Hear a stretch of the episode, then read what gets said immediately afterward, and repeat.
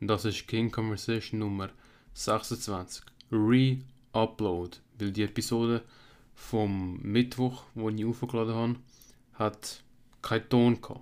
Oder zumindest man hat nur die Hintergrundmusik gehört. Ich konnte es jetzt endlich können lösen. Und heutige Episode endlich wieder mal ein Buch, das wir uns anschauen. Und zwar Hard Times Create Strong Men von Stefan Arnew. Und daraus, also zuerst mal, es ist ein Buch eingeteilt mit, ich glaube, 30 Kapitel. Das ist crazy. 36 Kapitel. Also, es hat 36 Kapitel und es ist eigentlich auch so, es beinhaltet ganz viele verschiedene Sachen. Es ist in sechs Teile aufteilt, nein, vier. Und zwar Teil 1 ist Money and Work. Teil 2 ist Sex, Women, Children and Family. Teil 3 ist Religion, God and the New Gods of Men, Money and Government. Teil 4 ist Politics, a System of Organized Hate and Systematic Extinction, extinction of the West. Ja, und auch da in den, in den verschiedenen Teilen wird auch mehreres angesprochen. Jetzt schauen wir uns das Beispiel an. Da, schauen wir uns mal Part 2, Sex, Women, Children and Family. Jetzt Kapitel sind da unterteilt in What Women Want, How to Live Your Purpose and Give Women What They Really Want, What Men Want in Women, Fun Women versus Marriageable Women, On Selecting a Woman, Hypergamy und so weiter. Es ist so wie Ratgeber Schrägstrich Sachbuch. Und daraus werden wir jetzt Kapitel 13 lesen, nämlich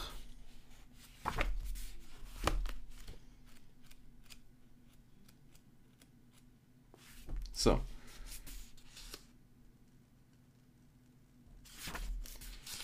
Mal kurz. So, Kapitel 13. What Men Want in Women. Und das ist ein Kapitel, wo bei mir sehr stark hängen geblieben ist. Es sind auch alle sehr gut, muss ich aber auch sagen, fairerweise. Und das werden wir jetzt miteinander lesen. Etwa 10 Seiten. Falling in love is not a choice. To stay in love is. When I was younger, my mother used to give me advice on choosing a woman. She would say, Marry your match. My father would say, Find a smart girl from a good family. Those are both still good pieces of advice as I typed this book out at age 31. Ah ja, Fun Fact: Das Buch hat über 550 Seiten. Es ist riesig. Ja, schau es dir mal an. Es ist ein riesiges Buch. Ja. Und Stefan Aarnio hat das Buch in elf Tagen geschrieben. I think they are still both relevant in today's world. Being a man and selecting a woman is a hard job these days. Just as choosing a strong man out of a population of weak men has made finding a good man hard for women, the opposite is true as well. To find a virtuous woman, a good woman, a smart girl from a good family is equally hard in a sea of broken people and broken families. I have thought about my parents' advice on women for several decades now, and I think my father is a hundred percent right. A smart girl from a good family is bang on. We learn so much from our family of origin, and if you want to know the fruits, just examine the roots. As said in the Bible, a good tree cannot produce bad fruit, and the bad tree cannot produce good fruit. The apple doesn't fall far from the tree is a secular version of the same idea. Both women and men take on the traits of their families. The relationship that your potential woman has with her father is one of the biggest keys to her relationship with you. Da haben wir es wieder mal, ich habe es ja unzählige Mal erwähnt. Genau das, ganz wichtig.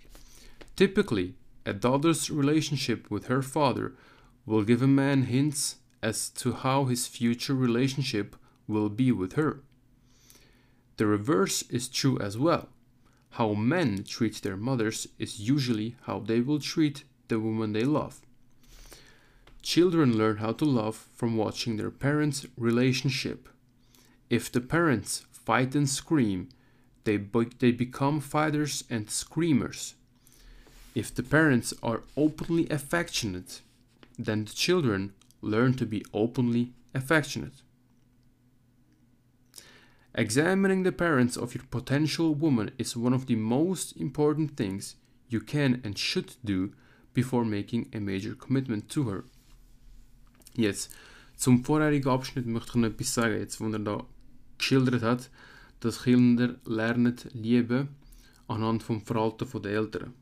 Ja, wenn sie jetzt da Fighters und Screamers sind, die Eltern, wenn sie viel gestritten und viel geschreit haben, dann wird das Kind auch so. Umgekehrt aber auch, wenn sie sehr liebend sind, dann wird das Kind auch so sein. Ich habe vor kurzem mal einen Tweet gelesen, auch über Männlichkeit und so, wo es darum gegangen ist, dass irgendwie ein Vater von einem Mann nicht so ein guter Vater war.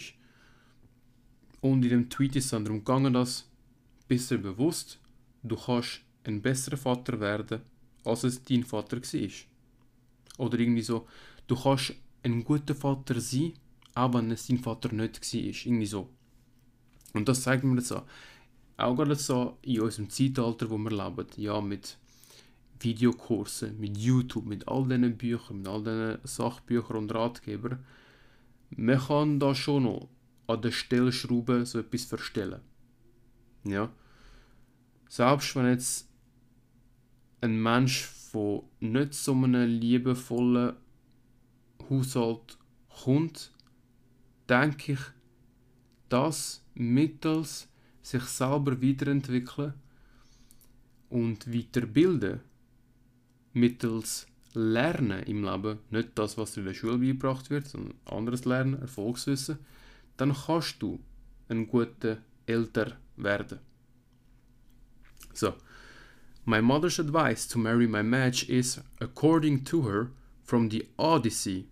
The Odyssey is the story of King Odysseus, an eponymous strong man has married the strong woman Penelope.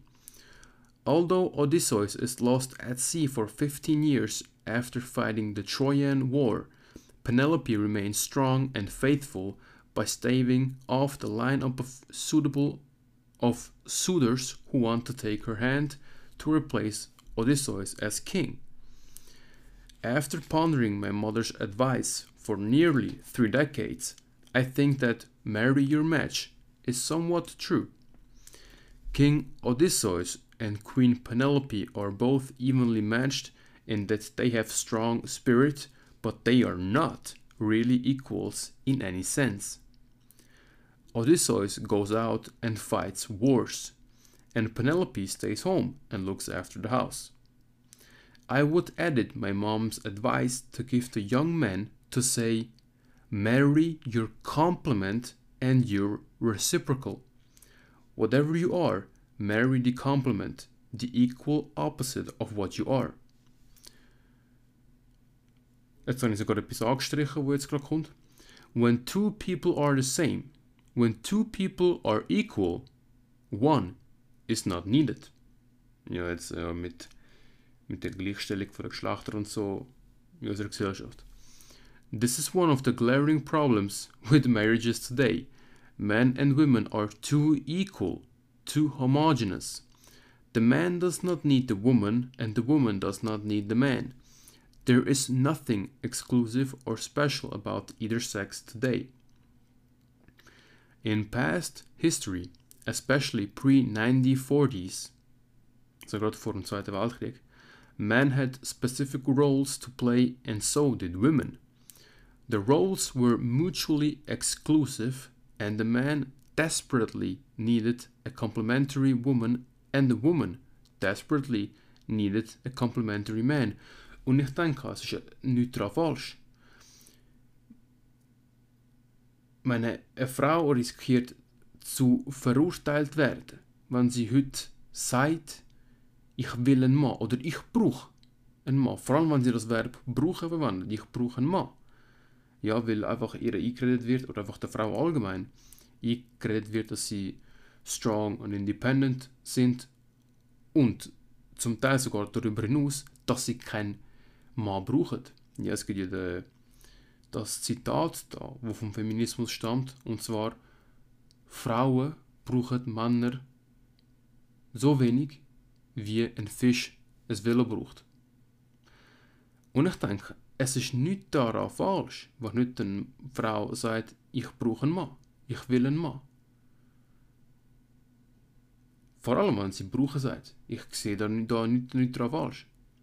Aber das Risiko, dass sie halt einfach verurteilt wird oder das Gefühl in ihr aufkommt, dass sie könnte verurteilt werden, ist einfach da.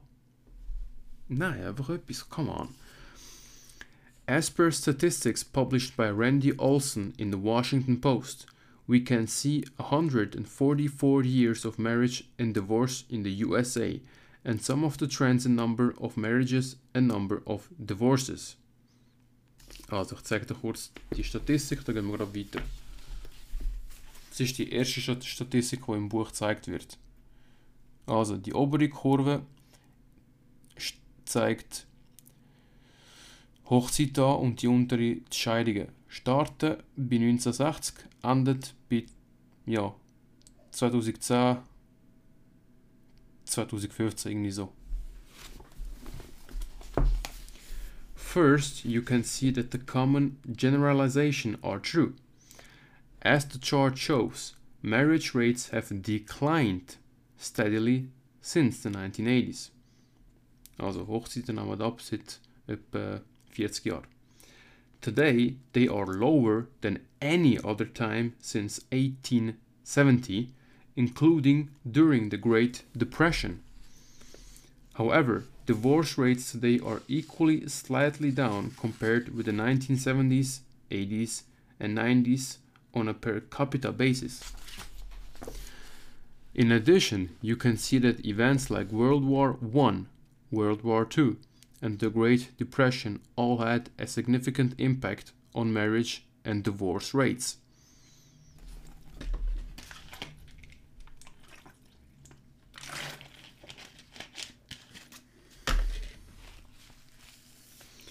Couples rushed to the altar before the wars started, as well as at their conclusion.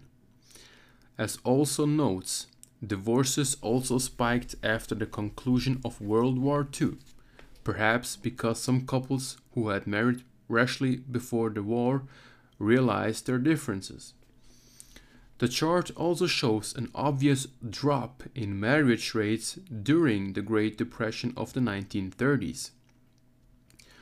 Fewer jobs and less economic stability appear to be a popular reason for not forming new families, a trend we also saw during the Great Recession. This second chart shows the raw counts for marriages and divorces. Zweite Statistik oder der zweite Graph. Wieder oben Hochzeiten, unten Scheidungen. Jetzt in wirklichen Zahlen. Also wie oft geschieden und geheiratet worden ist. Zoberst Y-Achse 2,5 Millionen.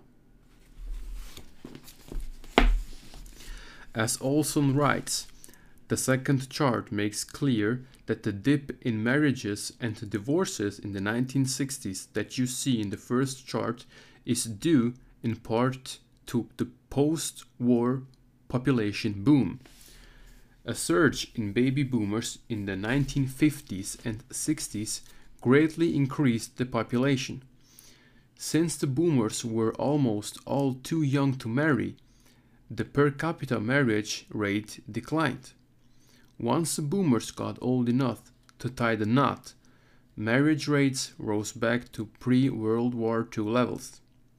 Jetzt kommt das Zitat. Many marriages would be better if the husband and wife realized they were on the same side. Zitat Ende von Zig Ziglar. The chart above, with the raw numbers of marriage and divorce not adjusted for population, shows the real story that is happening in raw numbers.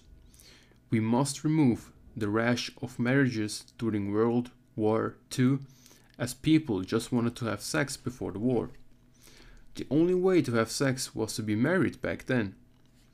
The 1960s signaled the beginning of the decline of men, the decline of the family, the upswing of feminism, and really the mass degradation of our societal fabric. What is also true from the raw numbers is the current decline of marriages in raw numbers as men are opting out of women altogether. Divorce is trending down as well, but it's in direct correlation with the downtrend in marriage. When men and women were complementary, certainly in the 1940s and prior, the data are clear. Marriage worked in a functional way. There were families, there were children and population growth, and we had strong men. America was so strong back then it could win two world wars in a row and become the industrial giant of the world. It became the dominator of the world through owning the world reserve currency, had a currency backed by gold, and entered a golden age in history. The hard times of World War I, the Great Depression, and World War II created strong men. The family was needed. Men were men and women were women. Since 1960, we have seen the major declines of strong men, family, and desirable women.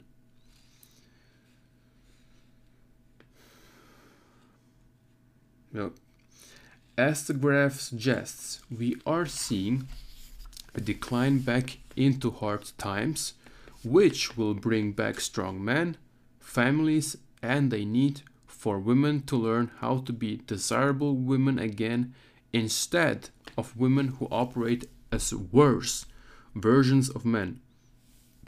Jetzt kommt Zitat von einer Frau. Some of us women are becoming the men we wanted to marry. Zitat fertig von Gloria Steinem.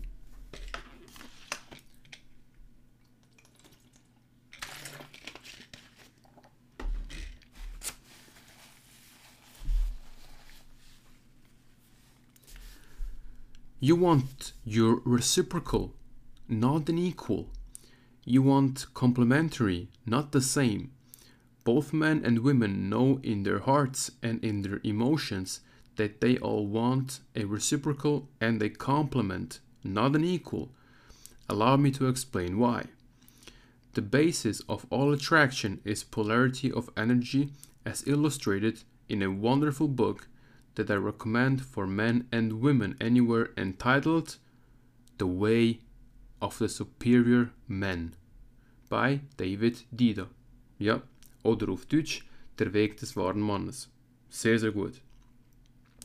Deida has studied and, I would argue, mastered the study of what makes a man's essence and what makes a woman's essence. The way he explains masculine and feminine energy is so clear that it explains every one of my failed relationships and even my parents' failed marriage. Whenever I see a relationship failing between a man and a woman, or even a same sex couple, what you see with the loss of attraction is the loss of polarity. Das stimmt, stimme ihm zu. The following is an excerpt from The Way of the Superior Man. He can explain masculine and feminine energy and polarity better than I ever could. So, jetzt kommt etwa eineinhalb Seiten einfach ein Ausschnitt aus dem Buch Der Weg des wahren Mannes. Einfach auf, auf Englisch, auf Originalsprache. Los geht's. Your sexual essence is always attracted to its energetic reciprocal. Masculine men are attracted to feminine women. Feminine men are attracted to masculine women. Balanced men are attracted to balanced women. 100%. About 80% of all men have a more masculine sexual essence. These men, of which you are probably one, are attracted to all things feminine, not just feminine women, but anything with feminine energy, anything which is radiant, alive, enlivening, relaxing, and moving. Feminine energy gets you out of your head and into your body. Music, beer, nature, women, they are all forms of feminine energy. It is not just a visually gorgeous woman who attracts you. If a woman is free and radiant in her feminine energy, you are probably attracted. Sometimes more attracted, sometimes less attracted, but always attracted, at least enough to steal a glance at her from. This attraction is not only natural but healthy. It is a sign of polarity, the same kind of natural flow of polarization by which electricity flows between the positive and negative poles of a battery. It's nothing to be ashamed of. It's why there are men and women. The nature of nature is polarity. From the magnetism that flows between the north and the south poles of the earth to the attraction that flows between your masculine core and the feminine radiance of a woman. If you feel uncomfortable with your attraction to women, you are probably uncomfortable with your own masculine essence. Definitief.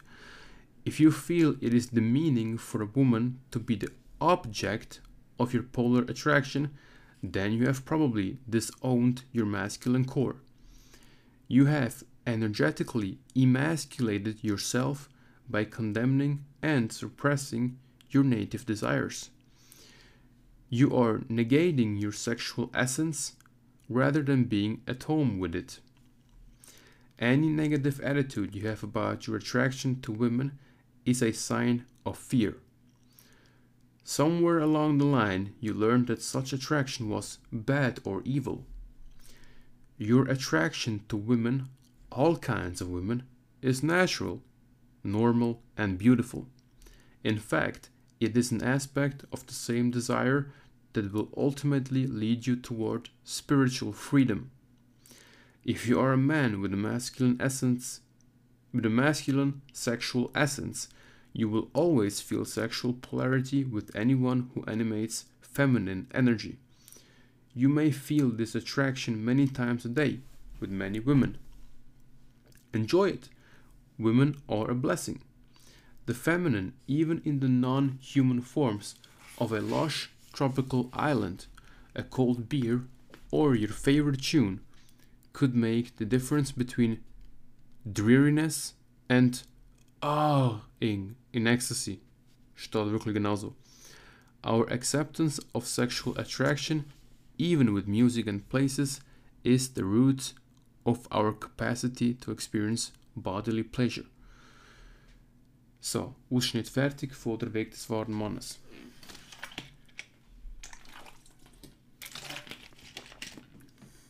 Und jetzt geht es weiter mit dem Buch selber. About 80% of men have a masculine essence, and to make men and women the same by social constructs or new social rules that homogenize men and women is somewhat evil. Also er beschreibt da, wie es einfach wirklich böse ist, einfach Männer und Frauen gleich wollen machen. It takes good and sacred things that make women away, and it neutralizes men and makes both sides unnecessary to the other. At their cores and essences, men and women are very special. The masculine and feminine essence is the energy that makes each side attracted to the other. The polar otherness of women is what men find to be sexy and attractive. Like magnets, men and women crave the otherness. Just as Jack Donovan wrote, masculine is what is least feminine and feminine is what is least masculine. Ich empfehle dir auch sehr, seine Bücher zu lesen. Kannst in Google eingeben, Jack Donovan, also Donovan, Jack. Gute Bücher. Gibt's auch auf Deutsch, nicht nur auf Englisch. These two energies are the opposites of a spectrum, not equals on a spectrum, but reciprocal and complementary forces. Imagine what would happen if we tried to depolarize the Earth or depolarize positive and negative electrical charges. The basic forces that make the world work would cease to work.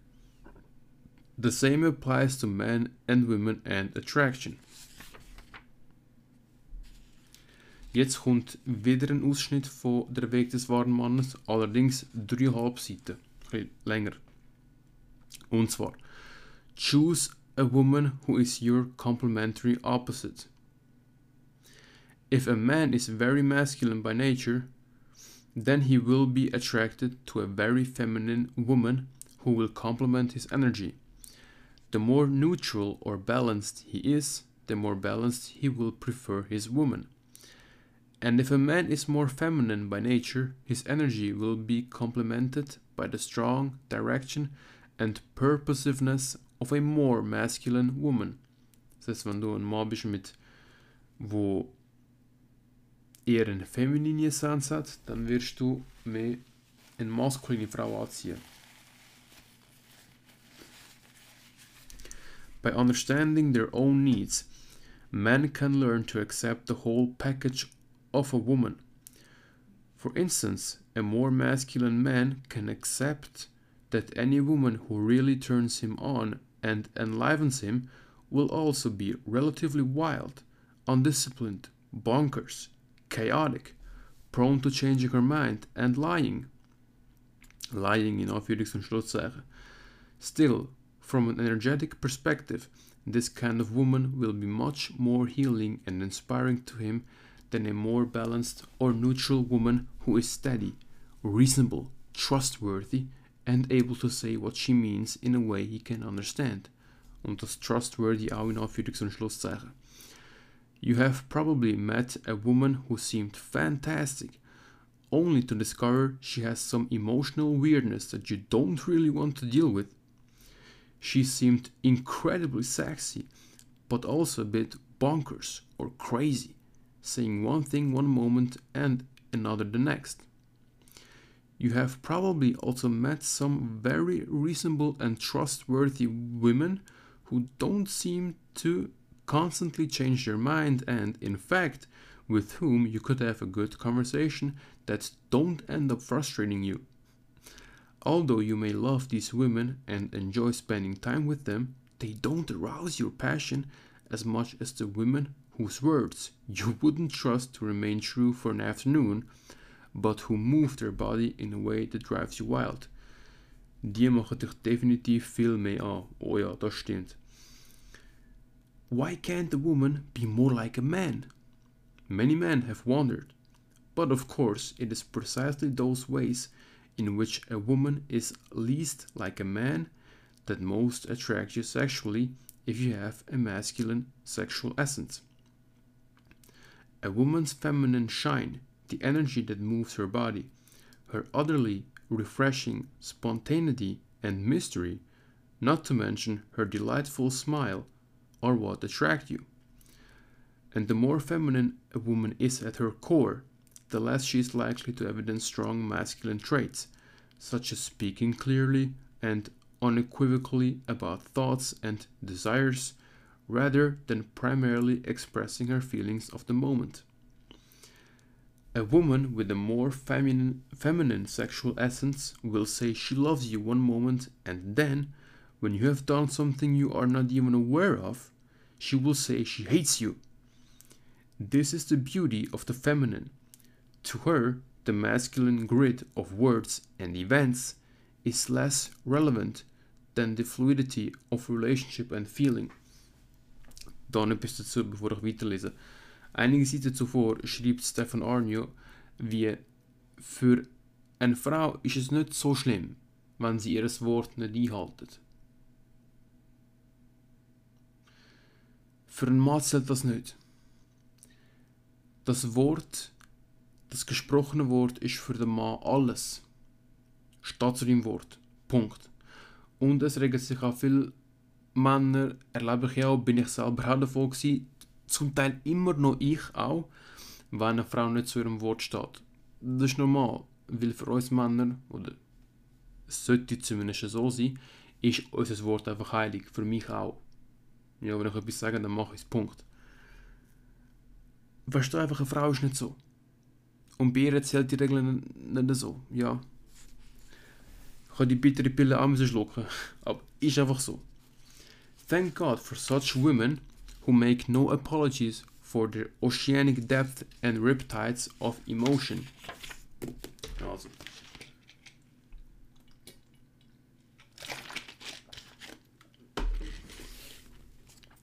You are always attracted to your sexual reciprocal. So, if you have a more feminine sexual essence, you will be attracted to a more masculine woman. You have probably seen men and women in couples like this. The man is more radiant and lively than the woman. The woman is more committed to her direction in life than the man. The relationship is more important to the man, whereas the woman likes to be left alone much of the time. Oh, yeah. These are signs of a relationship where the man has more feminine essence and the woman's essence is more masculine. Other men with more neutral sexual essences prefer women who are also more neutral, neither particularly masculine nor feminine. This kind of couple can talk about anything and they like talking about everything. They share hobbies, friends, even career goals. Though equally loving, this kind of couple is usually less sexually passionate, oh ja, ergibt auch Sinn, than highly polarized couples. Genau, Polarität macht Sexualität aus, ist so einer der Hauptgründe. It would be unusual to her to hear about this kind of neutral or balanced couple yelling at each other, throwing pillows, wrestling each other down to the floor, and passionately making love right there and then. And it gets in. Through lack of understanding, you might have depolarized yourself and your partner into a relationship that seems neutral but actually isn't. Only about 10% of couples are actually the neutral or balanced type in their true essence. Another 10% of couples are made up of a feminine man and masculine woman. But if you are like 80% of couples, was ich mir sehr wünsche für dich, you have a masculine sexual essence and your woman has a feminine one. Hoffentlich ist das für 2022 immer noch so. Auch wenn der Weg des wahren Mannes ja in den 90er Jahren, glaube geschrieben worden ist. Ist wahrscheinlich nicht mehr so up to date. That is, her feminine way frustrates you, drives you crazy, inspires you, or turns you on, more often than she is simply your sexually neutral body. The false neutralization or depolarization of relationships is one of the main reasons that couples break up. Definitiv. Nochmal jetzt auf Deutsch. Jetzt, die Neutralisierung von der Polarität, das Auflösen von der Polarität, ist einer der Hauptgründe, warum Beziehungen oder warum Paare Beziehungen auflösen. Wegen der Depolarisierung. The rejuvenative charge of sexual loving becomes weak, while all the things that irritate you and your partner remain just as strong as ever. The secret is not to try to change your woman's irritating feminine ways, but to help, but to help cultivate the depth and rejuvenate power rejuvenative power of her feminine blessings. If you are like most men, you have probably minimized your appreciation of the full spectrum of your woman's feminine energy by numbing yourself to the aspects that most irritate you. For instance, she doesn't drive you crazy anymore because you've learned not to take her too seriously. Perhaps you have learned to seem attentive while not really listening to her endless chat. Or maybe you have learned to give her a daily dose of affection as a way to quell her ongoing need for more intimate time than you really want to spend with her. This is the wrong approach. The feminine is an infinite source of love, inspiration, and power, both physically and spiritually. Feminine women are connected with the elements of nature in ways that more masculine people, such as yourself, usually aren't. Jetzt kommt etwas an, wo ich wieder angestrichen habe. Feminine women may seem wild, untrustable, or even irresponsible from a man's perspective. Ja, zum Teil schon.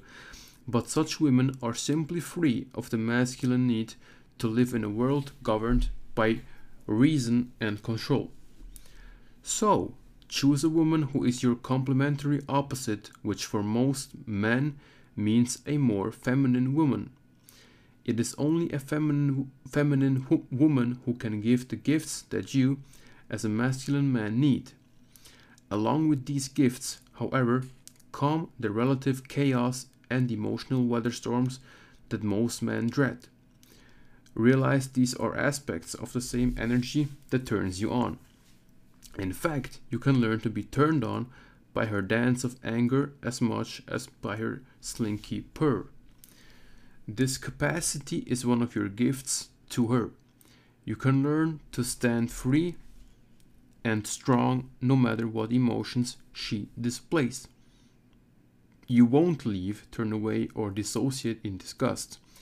You can meet her enormous energy and stand full, loving her through the storm, embracing her complete feminine power, dark and light. Zitat fertig von Der Weg des wahren Mannes. Und jetzt noch eine Seite vom, vom Buch selber. Instead of sameness, focus on reciprocals and the complementary, which is what held the human race together since the beginning of time. Even if you are a feminine man or an energy neutral man, still look for your reciprocal, your opposite, the other half, not the same half.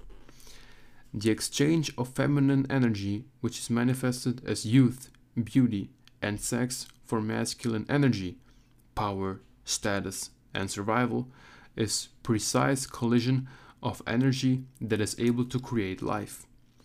The energy is reciprocal and opposite, and as a man, you need to understand to maintain your masculine position so that your woman can stay feminine. When men slip into feminine energy, it forces a woman's energy to flip upside down into masculine energy in the relationship. Women can tolerate this temporarily, but not for too long. Eventually, she will be pissed off with taking on your roles and she will lose all attraction to you. Ja, wenn sie die maskuline Rolle gezwungen wird, beispielsweise sie ist dann die, die arbeiten muss und das Geld verdienen muss, während du daheim bist und dich um den Haushalt kümmerst. Irgendwann sie durch. I witnessed this firsthand in my parents' divorce. My father fell out of the masculine energy when he failed to produce at work and he focused on the home, which kept him away from his masculine purpose, his work. This forced my mother to step up as the breadwinner, and she hated filling this masculine role. She filled the masculine role for 20 years, and then she said, Fuck this, and got rid of my father and his weakness. We live in a society now full of weak men who do not understand polarity, and the women the, and the women hate it. Women want to be women. They want to be feminine and enjoy their divine energy. When men fail to be masculine and live their purpose, which usually is doing their work and earning the, the trust of the tribe, women get pissed off and go on man killing rampages.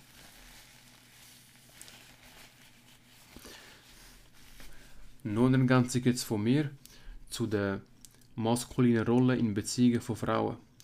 Nämlich streben ja ganz viele Frauen jetzt Karrieren an und möchten selbstständig sein und ihr eigenes Geld verdienen und zum Teil auch richtig viel Geld verdienen. Easy. Können sie ja. Ich meine, niemand hindert sie daran. Wenn sie das wünschen, go for it, natürlich. Jetzt hat es eine interessante Studie gegeben, gerade vor kurzem ist sie veröffentlicht worden aus den USA, wo getestet worden ist oder untersucht worden ist, okay, wer sind eigentlich so die unglücklichsten Menschen in den USA? Die unglücklichsten Menschen sind gewesen, Frauen über 40, Single Mothers, also ohne einen Mann, wo, sie, wo sich um, um allein ums Kind kümmert, wo eine höhere Kaderposition haben in einem Beruf und fett Cash verdienen. Damit ist gemeint über 200.000 Dollar pro Jahr. Also all das, was Feminismus ihnen sagt, you don't need a man, du schaffst alles alleine, du kannst dein Kind alleine erziehen, du bist stark und unabhängig, du kannst dein eigenes Geld verdienen und du kannst reich werden und du kannst in einer Kaderposition arbeiten und auch einen, einen C-Suite-Job haben, also CEO, CFO und so. Geht ja, nur dann, ganz klar, die unglücklichsten Menschen. Crazy, nicht? The exchange of reciprocal power is what gives men and women power as a unit. She becomes his weakness and he becomes her strength. Such is the exchange of power in a relationship, and to stay with this exchange of power, men must stay masculine and women must stay feminine to keep the magnetism and togetherness. Jetzt kommt wieder ein kurzes Zitat. You will only be happy in intimacy if you choose a woman who is your sexual reciprocal as a partner. Ja, das wär's gsi. Kapitel 13 von Hard Times Create Strong Men. Oh, schau mal, er hat da, da überall. Zum Anfang von jedem Kapitel hat er immer Bilder drin. Das ist Kapitel 13, What Men Want in Women. Da fängt es normalerweise mit dem Zitat an und da sind wir Bilder. Überall. Auch da es das Bild beispielsweise. Ja. Es ist voller Bilder. Es ist wirklich sehr, sehr gut gestaltet, es sieht wunderschön aus. Und es ist ein tolles, tolles Buch. Ein wichtiges Buch. Man, I'm loving it. Ist wirklich gut. So.